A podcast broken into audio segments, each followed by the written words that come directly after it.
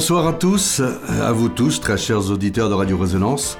Soyez les bienvenus sur la fréquence 96.9 de la FM. Vous êtes en ce moment même à l'écoute de l'émission Rencontre lusophone, une émission entièrement dédiée à la lusophonie. Dans l'émission de ce soir, vous entendrez deux voix, celle de Jeff à la technique et, et la mienne. Vous entendrez Hélène et sa douce voix suave pour la petite chronique. Puis, pour la chronique culturelle, qui sera deux voix aussi, nous parlerons voiture. Et oui, on dit souvent que les voitures, c'est une affaire d'homme. Bonsoir Jeff, comment tu vas? Bonsoir à toutes, bonsoir à tous. Oui, tout au bien. Voilà, comment on dit? Bon, là, on va y aller. On y va. On y va.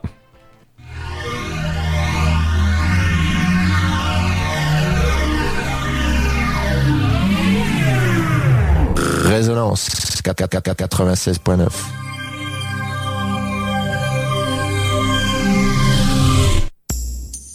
Sur Rencontre lusophone, on n'est pas à l'abri d'un coup de gueule ou d'un coup de cœur. C'est la petite chronique. C'est la petite chronique.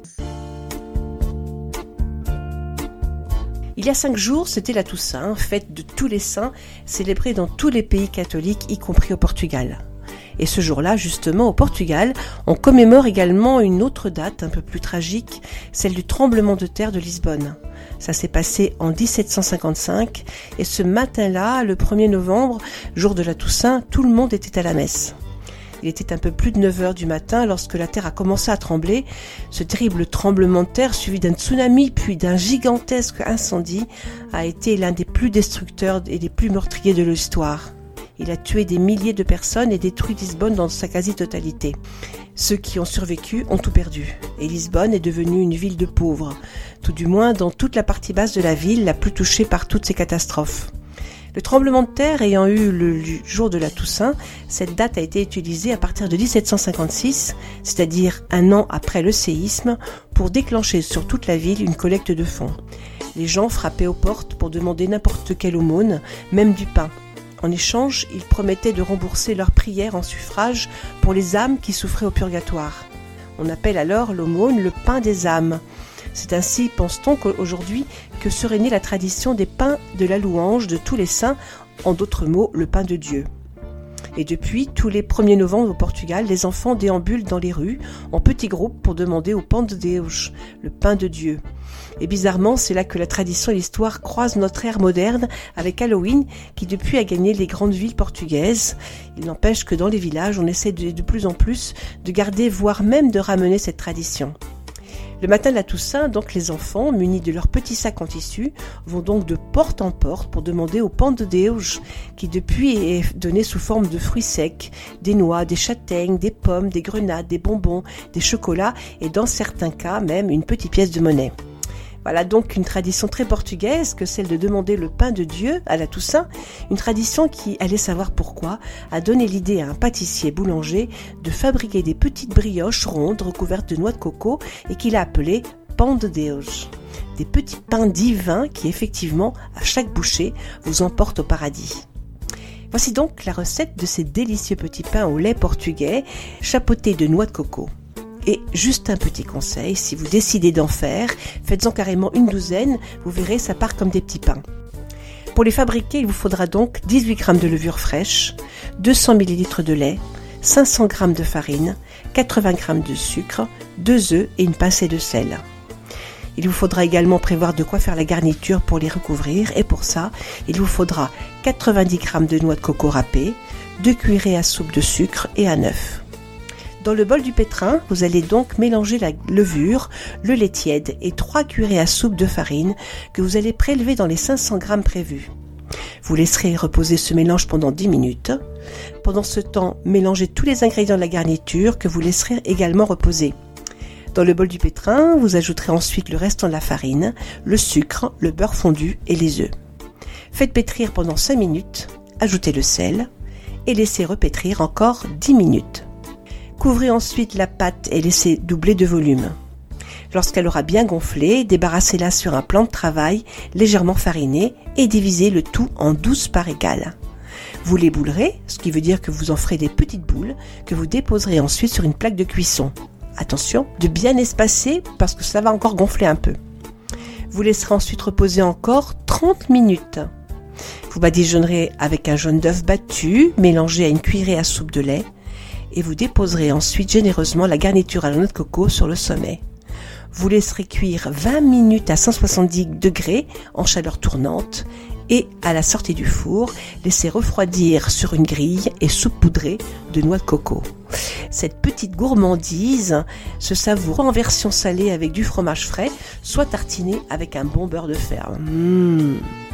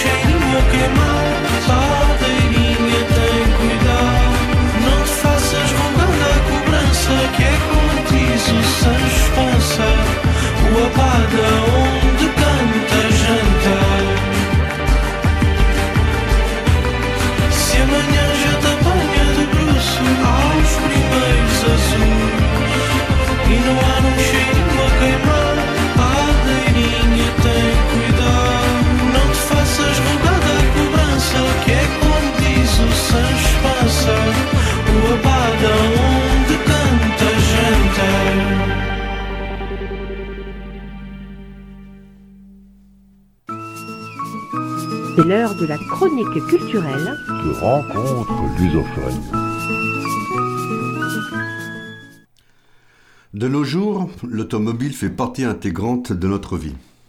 Sans elle, c'est bien simple, nous sommes perdus. D'ailleurs, le conflit récent de la grève des raffineurs et la ruée vers les pompes qui sont suivies a montré d'une façon éclatante notre dépendance à la voiture. On l'a vu pour l'occasion, de ci, de là, des mauvais comportements, insociable à souhait, des gens prêts à tuer ou battre son prochain juste pour quelques litres d'essence. Au bout du compte, ayant regardé de plus près les films post-apocalyptiques genre Mad Max, ne seraient pas loin de la vérité, malgré que cela reste quand même de la fiction. Pour l'occasion, on a pu assister à la médiocrité de l'être humain dans des situations qui restent pourtant exceptionnelles. Je n'ose Imaginez le comportement des gens en cas de guerre. Cela serait digne d'un scénario d'un mauvais film catastrophe de série Z. Mais bon. Donc, disais-je, l'automobile fait partie intégrante de notre vie. Ou plutôt, nous en sommes, autant vous que moi, les esclaves de ces plus d'une tonne de mécanique. Et croyez-moi, ce n'est pas près de changer, tellement nous avons cette envie irrésistible et obligatoire, il faut bien l'avouer, de nous déplacer. En plus, et en plus, nous devons, être un peu maso, car elle nous tue. Eh oui, depuis son apparition, vers la fin du 19e siècle, c'est l'invention humaine la plus meurtrière de tous les temps. Jugez par vous-même. En moyenne, une personne meurt toutes les 24 secondes d'un accident de la route sur la planète.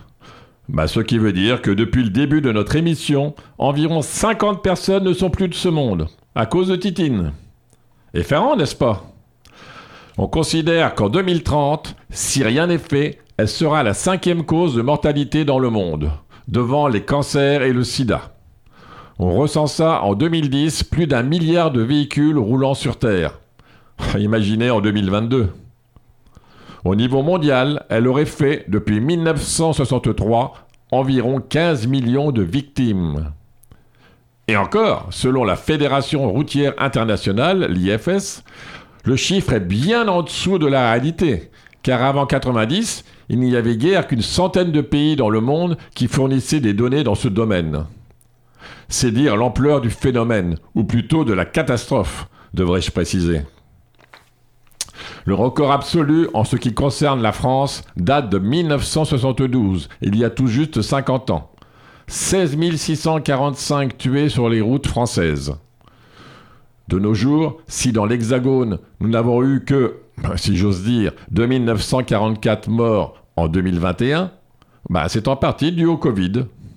Avec les restrictions de confinement et les fermetures de discothèques et des boîtes de nuit, la tranche d'âge des 25 à 35 ans a été plus épargnée. Il n'y a pas à dire, Ceci dit en passant, le Covid fut presque une bénédiction pour les jeunes. Mais les chiffres de 2022 risquent d'être supérieurs et retrouver les chiffres d'avant Covid, avec 3498 morts sur les routes françaises comptabilisées en 2019. Et chez les Portugais, me direz-vous, un peu de patience, on y arrive. Mais cela après une petite pause musicale. C'est une chanson qui date de 1963. Et déjà à cette époque, on aimait la vitesse c'est Ronnie Gord, Rua Augusta.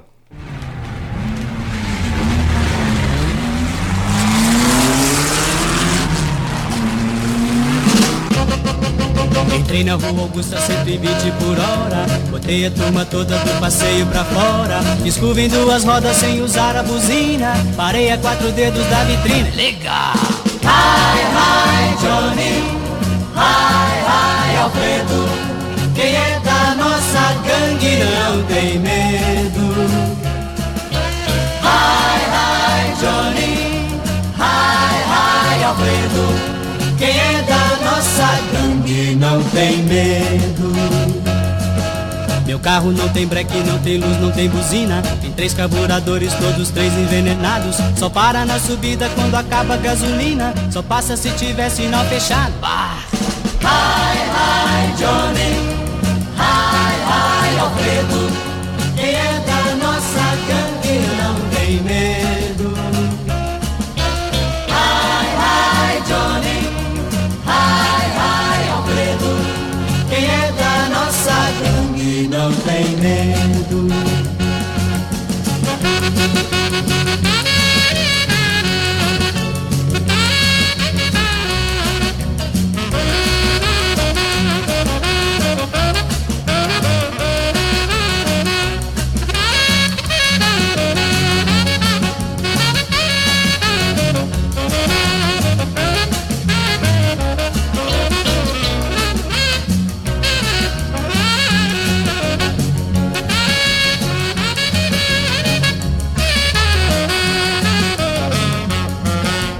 Quem é 130 com destino à cidade. No Anhangabaú botei mais velocidade. Com três pneus carecas derrapando na raia. Subi a galeria Prestes Maia. Tremendão. Hi, hi, Johnny. Hi, hi, Alfredo. Quem é da nossa gangue não tem medo.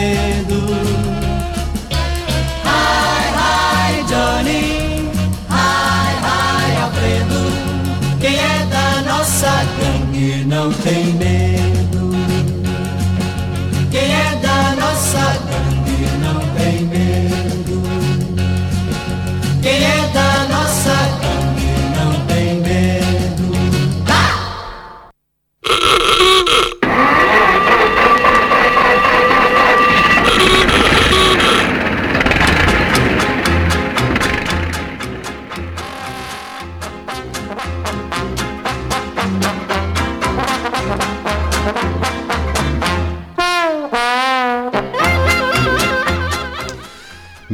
Vous en dire plus au niveau accident, je vais vous raconter l'histoire de la première fois.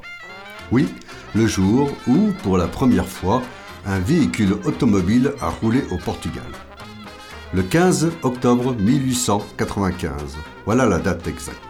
C'était une Panhard Levassor, type A, achetée en seconde main et exportée depuis Paris. Panhard Levassor était une ancienne marque française qui était équipée de moteurs Daimler. De nos jours, à Santiago do Cacém, au milieu d'un rond-point, se trouve une curieuse sculpture faite de fibres, de fer et d'acier. Elle représente deux mains tenant une reproduction de la première voiture qui a posé ses roues sur le sol national. Une Panhard Levassor, avec trois occupants à l'intérieur. Elle est censée commémorer ce jour funeste où la reine voiture a fait son apparition au Portugal. Elle fut achetée et conduite par le comte d'Avilés, quatrième du nom, qui avait vécu en France.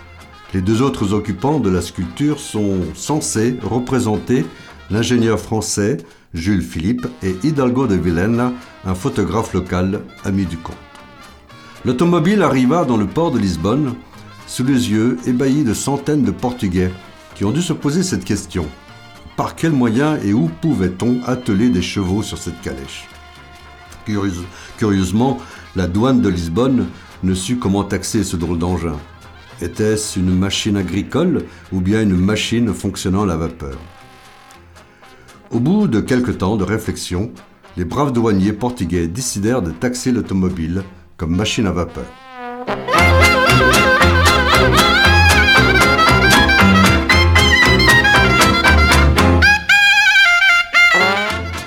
Selon les chroniques de l'époque, le voyage entre Lisbonne et Santiago do Cacém fut rocambolesque.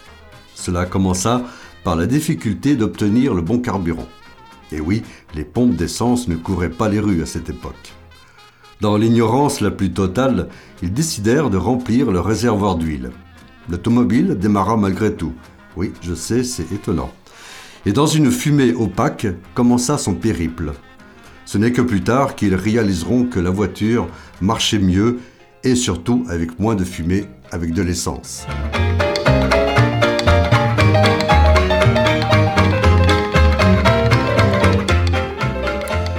Et puis sur le chemin, en passant par Palmerle, en roulant à toute berzingue à 15 km/h, un fait historique se produisit.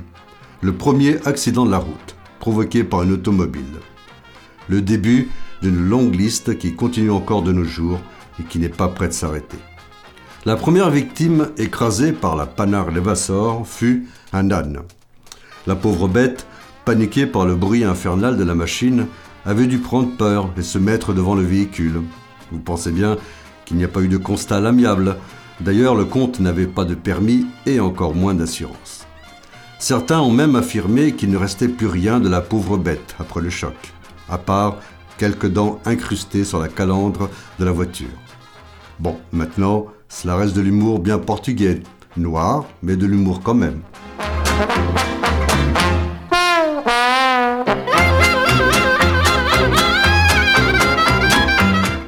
L'histoire a dû finir par un généreux dédommagement versé aux propriétaires de l'âne pour la perte du bel animal. La tradition veut que le montant fût de 18 000 reis, qui correspondait, paradin pour dessous, le compte pour ce coup-là, à trois fois le prix d'un âne de cette époque. O reis était la monnaie du Portugal de ces années-là. Le scudo n'arriva plus tard qu'avec la mise en place de la République après 1910. Cela n'aurait été que justice que l'âne en question soit représenté aux côtés de la sculpture au milieu du rond-point. Juste pour faire rappeler que l'automobile ne tue pas que des hommes. Mais bon, Ce qui est certain, c'est que la voiture est arrivée à bon port, malgré les 145 km du trajet, et un voyage qui dura trois jours. Cela a dû être une vraie aventure, car la voiture avait des roues en fer et pas de pneus. De nos jours, elle coule des jours heureux dans le musée de transport et des communications à Porto. Depuis sa retraite, elle ne fit qu'un petit voyage à l'occasion des commémorations des 120 ans de l'automobile. Elle était revenue à Santiago do Cassin qui avait été sa destination initiale. Mais après cette petite escapade, Mémère retrouva sa petite place au sein du musée dans la ville de Stripers.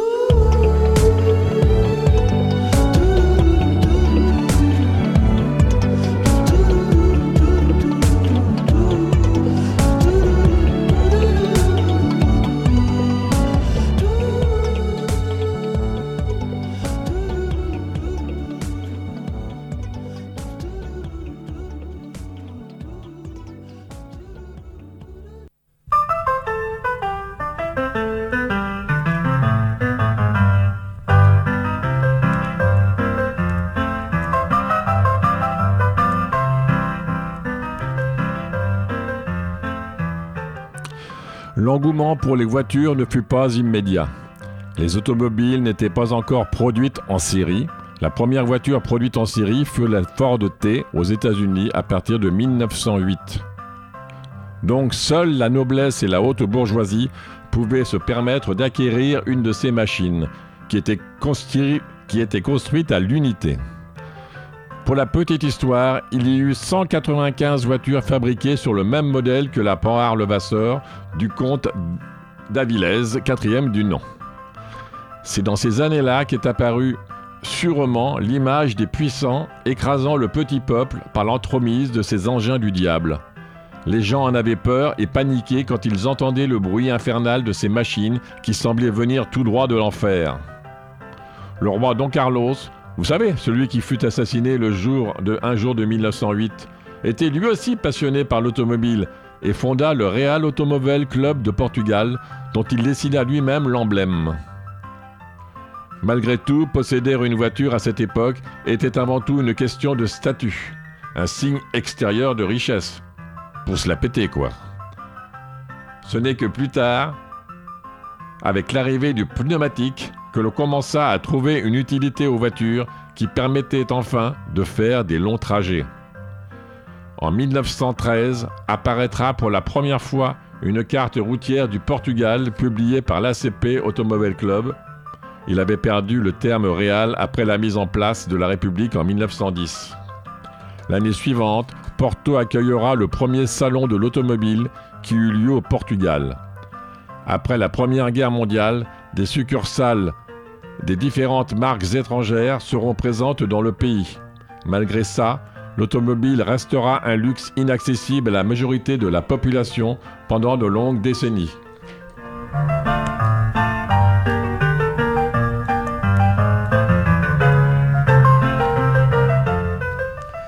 Dans les années 20, le nombre de voitures roulant au Portugal quadruple et on commence réellement à voir de plus en plus d'automobiles sur les mauvaises routes portugaises.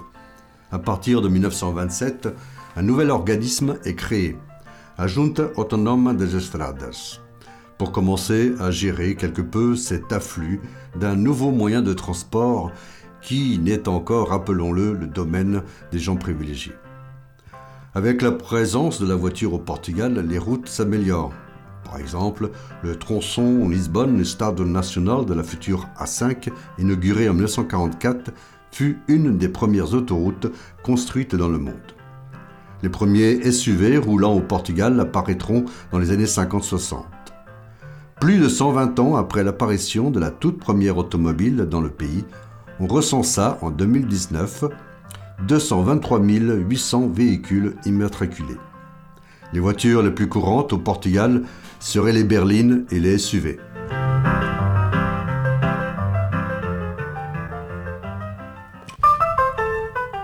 Certains spécialistes affirment que depuis le début des années 60, la voiture aurait tué environ 72 000 personnes au Portugal.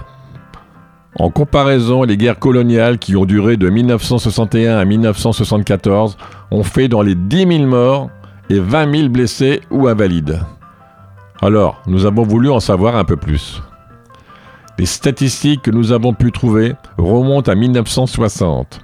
Cette année-là, au Portugal continental, il y eut 12 537 accidents qui fit à 14 336 blessés et 641 morts, et cela pour une population d'à peine 9 millions d'habitants. Qui fait un ratio d'environ 8 morts pour 100 000 habitants, et bizarrement, ce chiffre est sensiblement comparable à celui que l'on constate de nos jours, avec bien sûr infiniment plus de voitures qu'en 1960. Ces chiffres, apparemment assez bas, s'expliquaient aussi par le fait que, à part quelques modèles, la majorité des voitures qui circulaient au Portugal à cette époque étaient exportées. Il n'y avait pas de marque portugaise, ou si peu. Nous y reviendrons en fin d'émission. Posséder une voiture était l'apanage des gens aisés qui étaient les seuls à avoir les moyens de faire venir un véhicule de l'étranger c'était bien souvent les marques allemandes qui avaient la préférence des Portugais. Mercedes, Volkswagen, Audi, mais aussi des marques américaines comme Ford. Pour les utilitaires et les camions, la marque anglaise Bedford se taillait la part du lion. Mais on trouvait aussi des voitures françaises, et plus particulièrement des Peugeot, mais aussi des Renault. Depuis, Renault a pris sa revanche, car en 2022, ce sont les voitures les plus vendues au Portugal. Mais dans ces années-là, malgré la dictature, les marques automobiles commencèrent à s'implanter réellement dans le pays.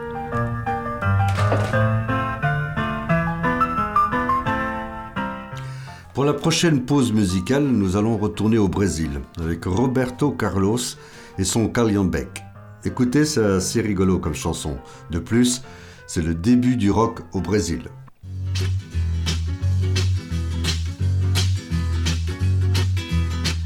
Essa é uma das muitas histórias que acontecem comigo. Primeiro foi Suzy, quando eu tinha lambreta. Depois comprei um carro, parei na contramão. Tudo isso sem contar o tremendo tapa que eu levei com a história do Splish Splash. Mas essa história também é interessante. Mandei meu Cadillac pro mecânico outro dia.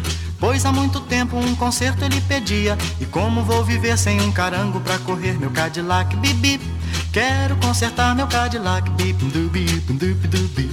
Com muita paciência o rapaz me ofereceu um carro todo velho que por lá apareceu. Enquanto o Cadillac consertava eu usava o calhambeque. Bibi, quero buzinar o calhambeque. Bip, dubi, dubi, dubi. Saí da oficina um pouquinho desolado. Confesso que estava até um pouco envergonhado. Olhando para o lado com a cara de malvado. Calhambeque, bibi. Buzinei assim o calhambeque, bip, dubi, dubi, dubi. E logo uma garota fez sinal para eu parar. E no meu calhambeque fez questão de passear. Não sei o que pensei, mas eu não acreditei que o calhambeque, bibi. O broto quis andar no calhambeque, bip, dubi, dubi, dubi. E muitos outros brotos que encontrei pelo caminho Falavam que estouro, que beleza de carrinho E fui me acostumando e do carango fui gostando E o calhambeque, bibi Quero conservar o calhambeque, Mas o Cadillac finalmente ficou pronto Lavado, consertado, bem pintado, um encanto Mas o meu coração na hora exata de trocar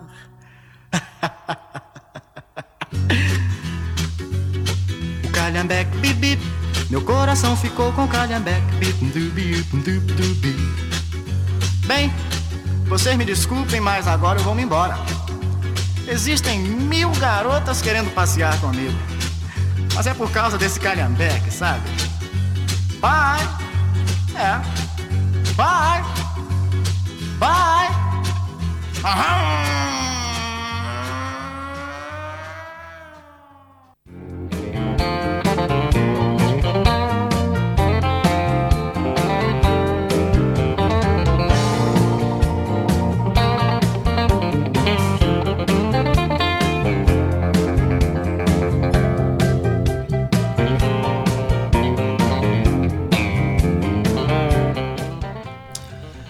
Au fil de la décennie, le nombre de tués sur les routes ne fit qu'augmenter.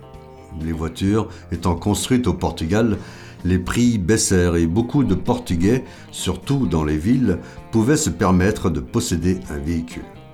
En 1970, le nombre de tués comptabilisés était de 1417, et un nombre impressionnant de blessés, 28 849. En 1974, comme chacun le sait, en avril de cette année-là, une certaine révolution eut lieu qui permit à la démocratie de revenir au Portugal. Mais ce n'est pas la seule chose qui est revenue.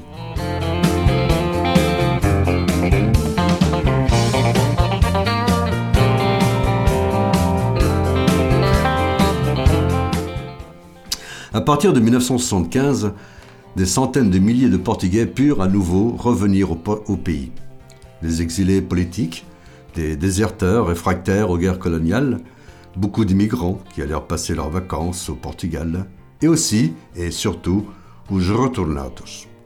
Tous ces gens qui habitaient dans les anciennes colonies portugaises et qui furent prestement invités de quitter les colonies, beaucoup étaient nés, sous peine de quitter cette vallée des larmes les pieds devant.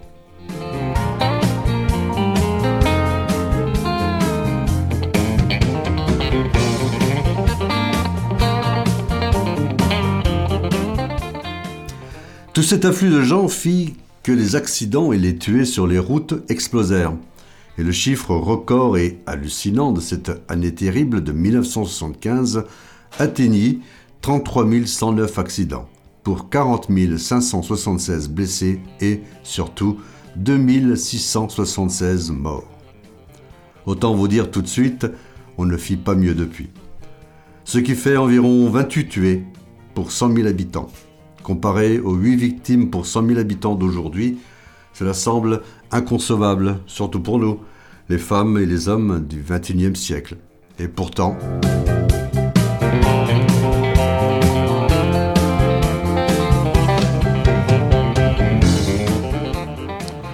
C'est vrai aussi que les infrastructures routières étaient dans un piteux état, surtout dans l'intérieur du pays. Les routes étaient sinueuses, remplies de nids de poules, elles étaient réellement dans un triste délabrement.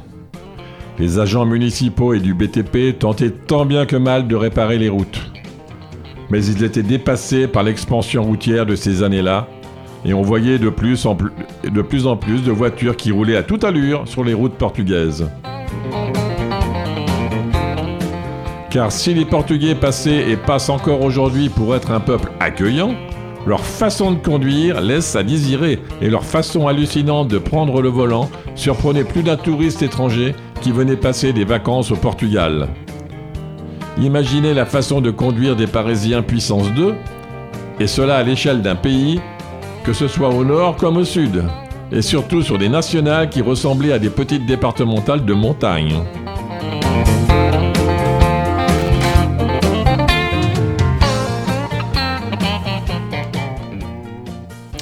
D'ailleurs, à ce sujet, il me revient une petite blague qui était à la mode dans ces années-là.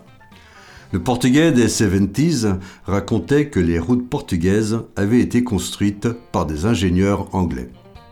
Quand les ouvriers demandaient comment il fallait faire aux Britanniques, est-ce comme ça qu'il faut faire?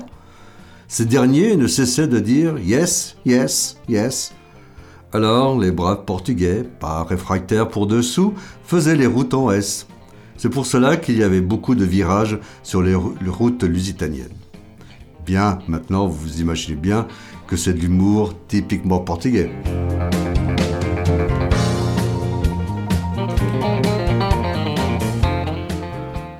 À partir de 1975, et ce pendant 8 ans, le chiffre des tués sur la route ne descendra pas sous la barre des 2000 morts par an.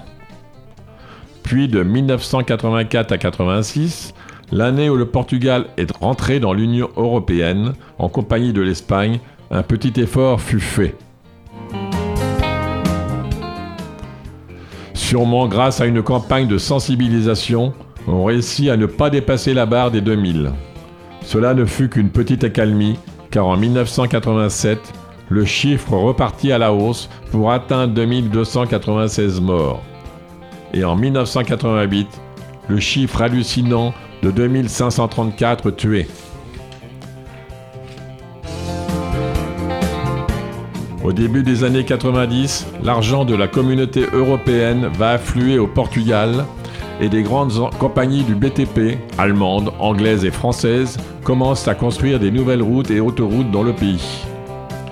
Des grands travaux s'amorcent alors et le réseau routier devient digne d'un pays occidental. Le niveau de vie aidant, la voiture devient accessible pour une majorité de la population. Mais la façon de conduire des Portugais ne change pas et les morts s'accumulent. Jusqu'en 1997, le nombre des victimes se situera toujours vers les 2000. Il faudra attendre l'année 2000 pour voir un réel fléchissement.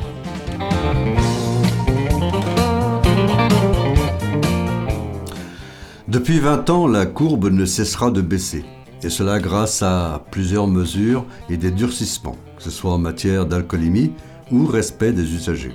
Par exemple, une énorme amende et retrait de points si vous refusez la priorité à un piéton sur un passage. En 2021, le nombre de tués est descendu à 390. Ce chiffre, relativement bas, s'explique, comme la France, par la vague de, par la vague de Covid. En 2019, le Portugal était à 35 704 accidents pour 45 503 blessés et 474 morts. Nous verrons bien pour 2022.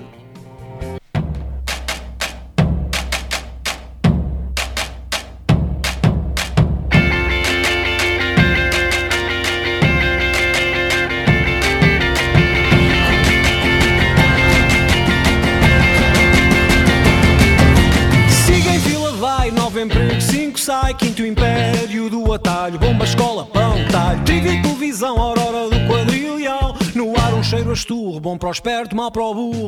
Perto, tão perto do oásis no deserto, longe, tão longe de lá hoje. Moda de moda, o que é bom nunca é para agora. Quem me dera ir daqui para fora.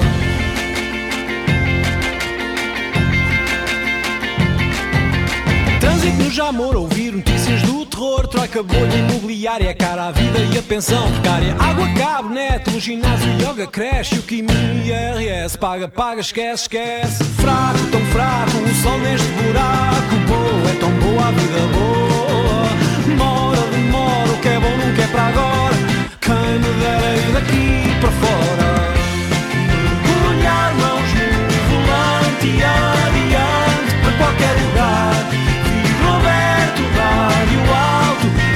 No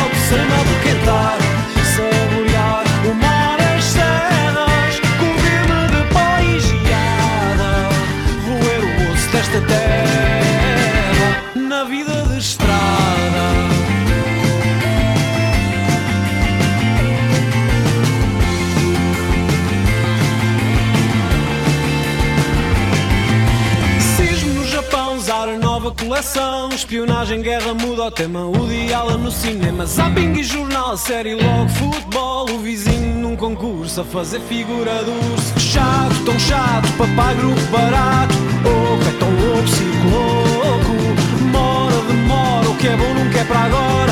Quem me dera ir daqui para fora.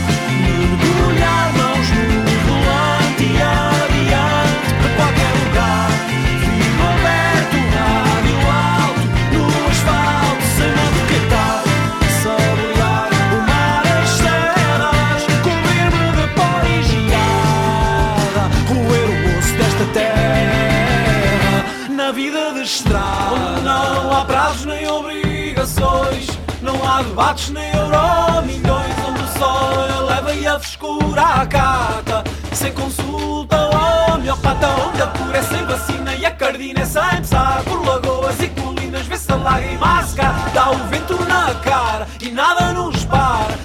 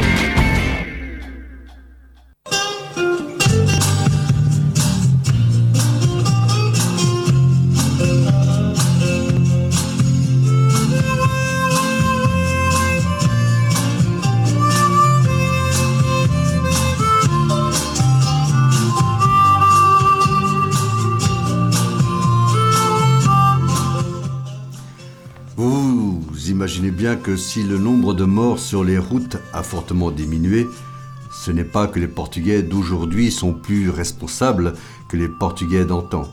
Non, nenni, comme dirait Hélène.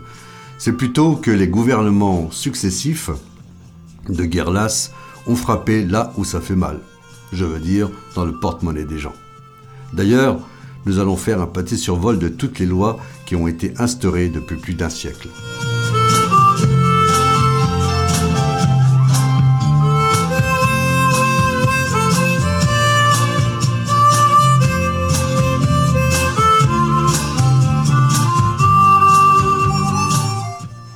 Les premières mesures routières furent instituées assez tôt, dès 1901.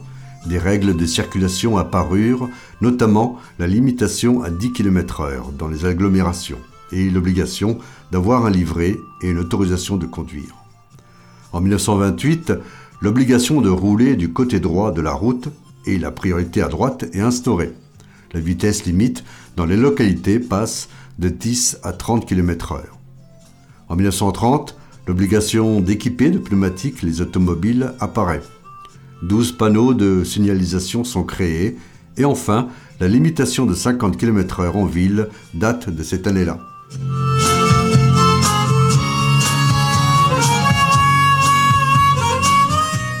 En 1973, des limitations temporaires sont mises en place. 80 km/h hors agglomération et 100 km/h sur les autoroutes. Elles seront augmentées trois ans plus tard sur les valeurs actuelles, 90 en dehors des villes et 120 km/h sur autoroute.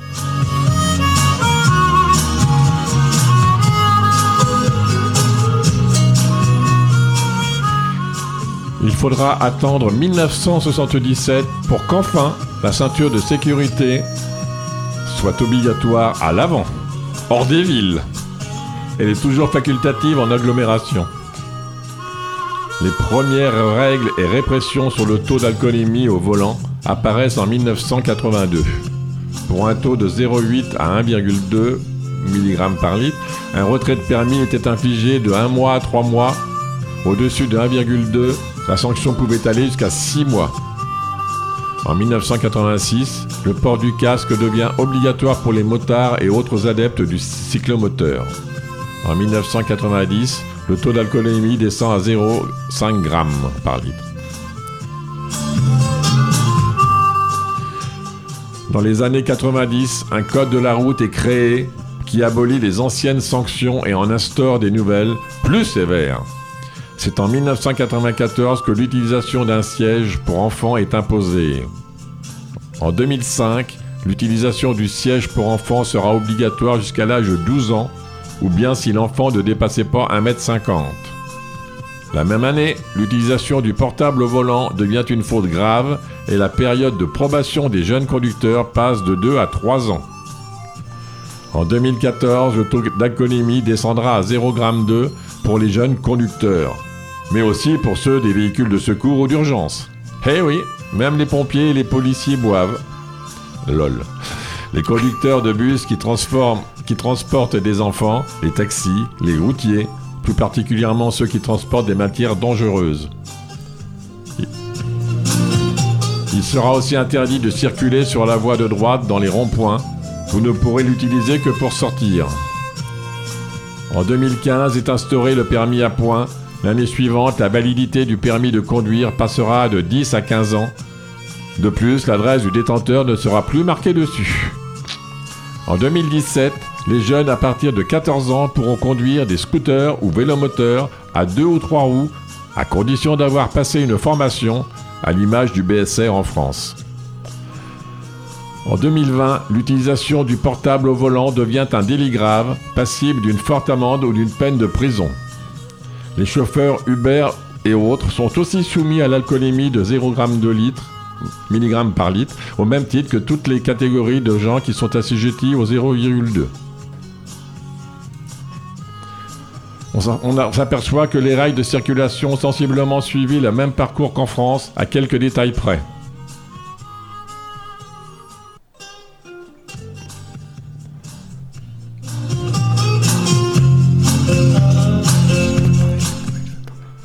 Le port de la ceinture avant et arrière est obligatoire également. Il n'empêche que malgré que le Portugal ait été le bon élève de l'Europe ces 20 dernières années, en matière de sécurité routière, il peine encore à être dans la moyenne européenne.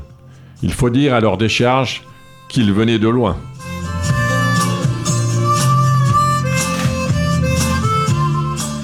D'ailleurs, en comparaison, si la France a 48 tués pour 1 million, le Portugal en a encore, hélas, 66 pour 1 million.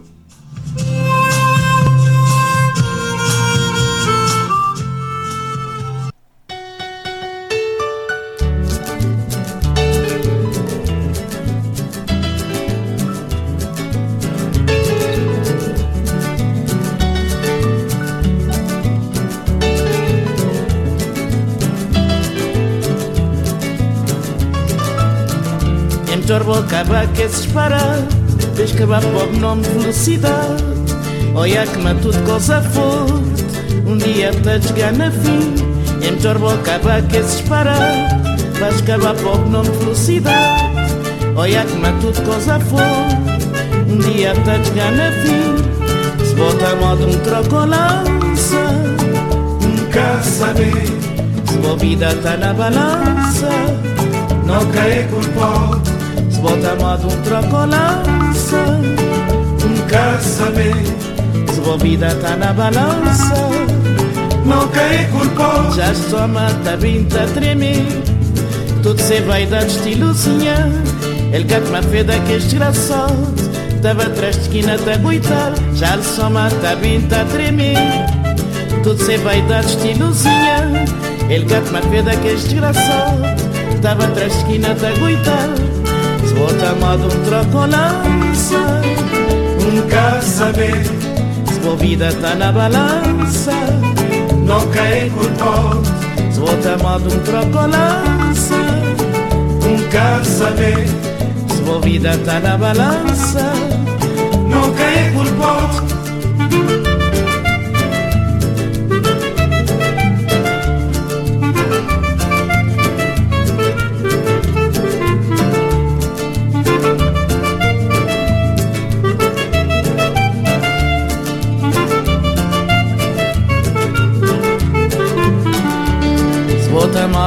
colança Nunca saber Se vou vida tá na balança. Não cai por pó Se vou dar modo um trocolança Nunca saber Se vou vida tá na balança. Não cai por pó Já só mata bem tá tremer Todo vai vaidade, estilucinha Ele cata uma feda que é desgraçado. Estava trasquinata a aguitar Já lhe soma, está a a tremer Tudo sem vaidade, estilozinha Ele canta uma feda que é desgraçado Estava trasquinata a aguitar Se bota a moda um troco lança Um casamento Se bovida está na balança Não caí por pó Se bota a moda um troco lança Um casamento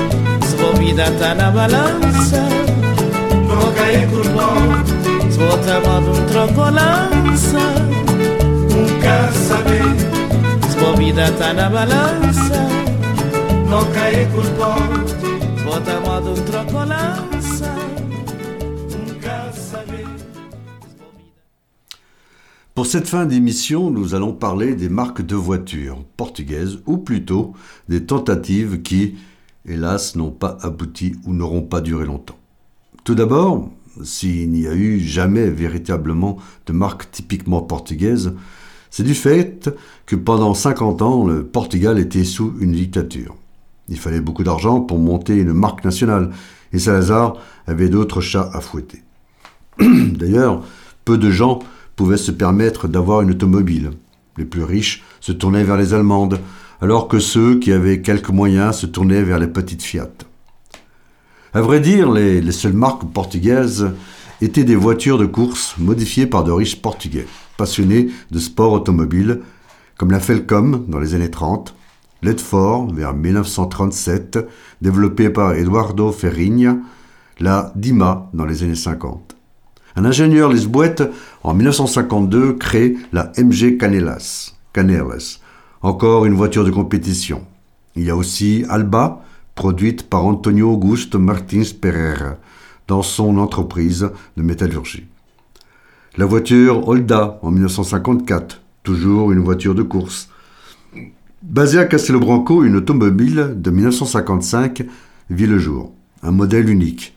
Elle fut construite par Joaquim Ribeiro et Nunes Alcobia. C'est la AR. Ils partirent sur une base de Peugeot 203 et un châssis tubulaire fait maison. Il n'empêche que même unique, elle montre le savoir-faire des artisans de Castelo Branco. Il y eut aussi la PE à Porto, en collaboration avec Panhard, et bien sûr d'autres. En fait, les années 50 fut l'âge d'or des voitures de course portugais, mais réservé à une certaine frange de la société portugaise. La grande majorité n'y avait pas accès. Pourtant, une petite voiture fut créée pour le grand public, la Lusito. Malheureusement, une bureaucratie idiote et fainéante va tuer dans l'œuf ce premier projet national. Dans le domaine des petites voitures, il y aura également la Sado, vers la fin des années 70. Hélas, elle ne survivra pas à la concurrence des voitures étrangères. Au bout du compte, les Portugais tireront leur épingle du jeu grâce au 4x4, comme la Portaro et surtout l'UMM, qui est finalement la voiture portugaise qui a eu le plus grand succès. Elle équipera non seulement l'armée, mais aussi la GNR, les pompiers et les gardes forestiers. De nos jours, au XXIe siècle, plusieurs petites marques essayent de percer, comme la Van Guest, Adamastor ou la Vico. C'est une petite voiture électrique à trois roues qui commence à séduire de plus en plus de monde. Donc, affaire à suivre. Et pour finir l'émission, une fois n'est pas coutume, un bon vieux rock, qui a trait à la voiture évidemment. Comme je dis toujours dans la vie, il faut aimer deux choses, la vie, avec ce qui va avec, et le rock and roll.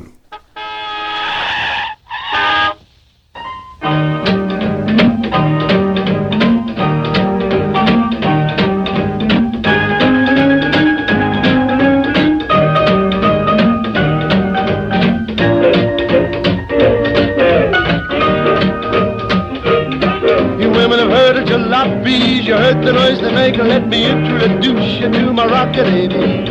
Yes, it's great, just won't wait. Everybody likes my rocket 88. Cows will ride in style, moving all along.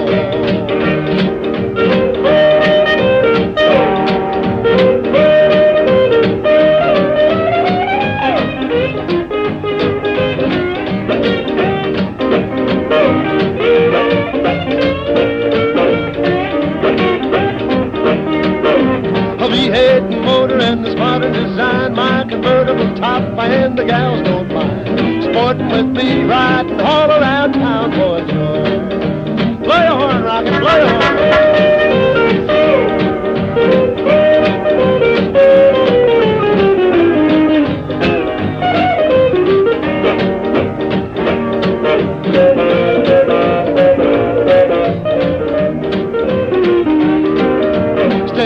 Rocket and don't be late.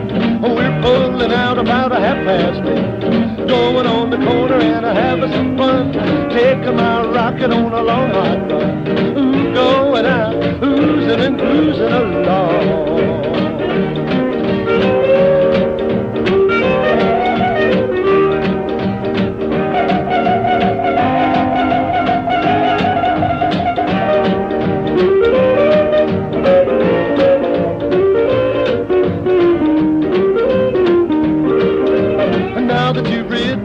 Rocket 88, I'll be around every night about eight. You know it's great, don't be late. Everybody likes my Rocket 88. Gals will ride in style, moving all around.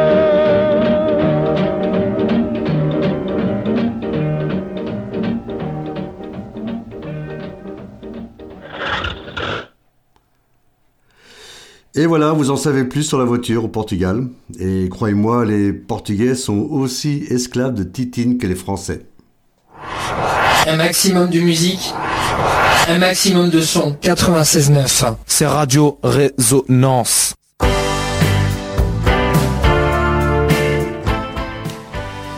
Et oui, notre émission se termine. J'espère qu'elle vous a plu. Prenez soin de vous. On vous donne rendez-vous samedi prochain, ici même, et à la même heure.